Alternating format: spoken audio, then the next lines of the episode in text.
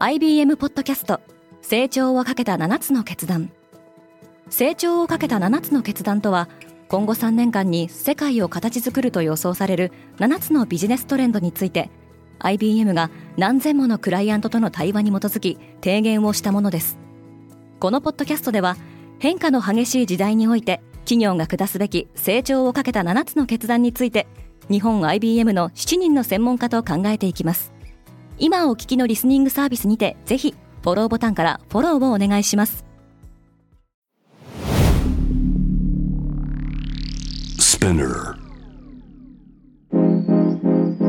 おはようございます。ケリーアンです。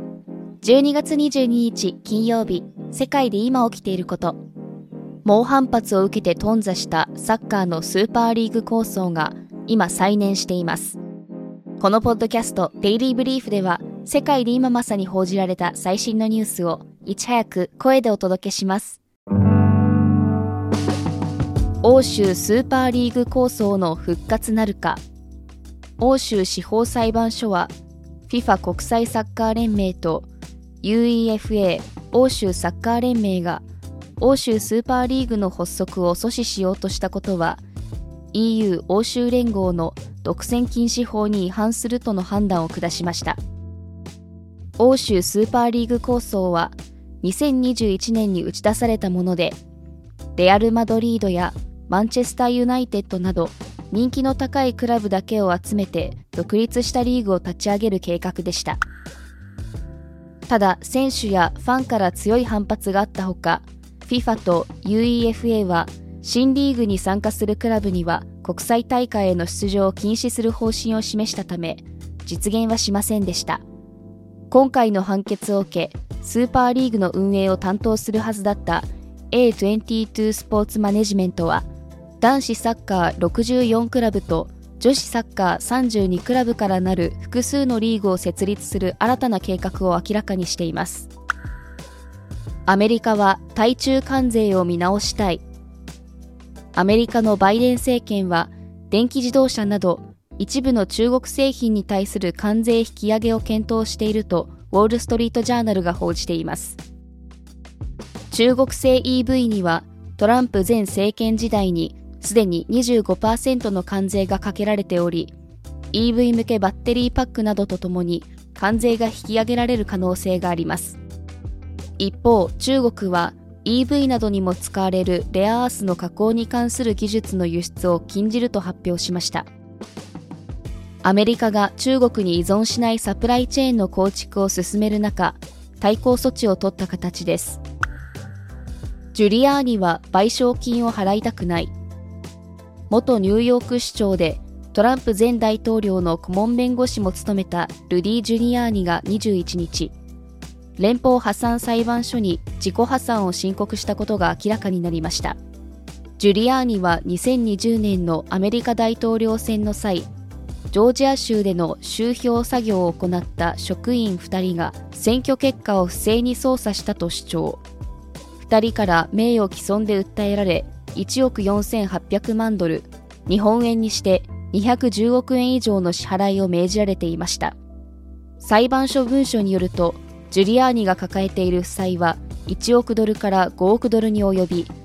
債権者の中には現大統領のジョー・バイデンの息子ハンター・バイデンの名前も記載されているようです。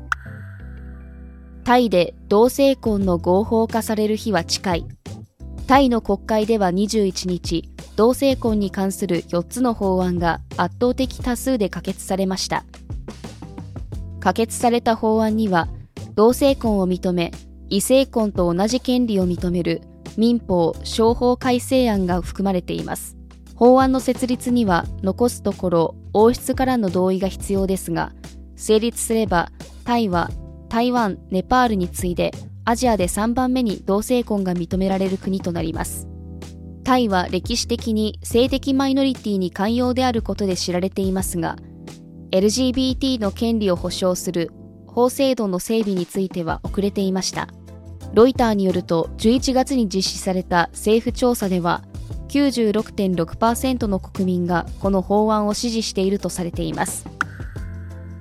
ハイパーループ1は事業を畳もうとしている。巨大なチューブを使って都市間を飛行機並みのスピードで移動する超高速輸送システムハイパーループの実現化を目指すハイパーループ1が事業を閉鎖しようとしているようです。ブルームバーグが伝えた関係者の話によると同社は従業員のほとんどを解雇し残された資産の売却を進めているそうです。ハイパーループは未来の交通・輸送手段として注目を集め同社は2014年の創業以来4億5000万ドルを超える資金を調達しましたが実用化には至りませんでした。本日のデイリーブリーフはいかがだったでしょうか？ご意見、感想などはレビューでお待ちしております。面白いと思った方は SNS や友人にシェアしていただきデイリーブリーフを広めていただけると嬉しいです。フォローもお忘れなく。ケリーアンでした。Have a nice weekend!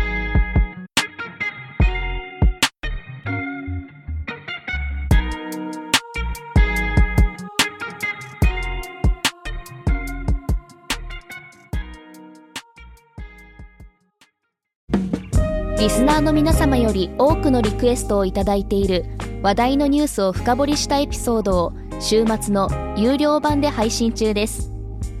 今なら1ヶ月無料トライアルを実施中。詳細は概要欄に記載しています。この機会にぜひ聞いてみてくださいね。感想ご意見もお待ちしています。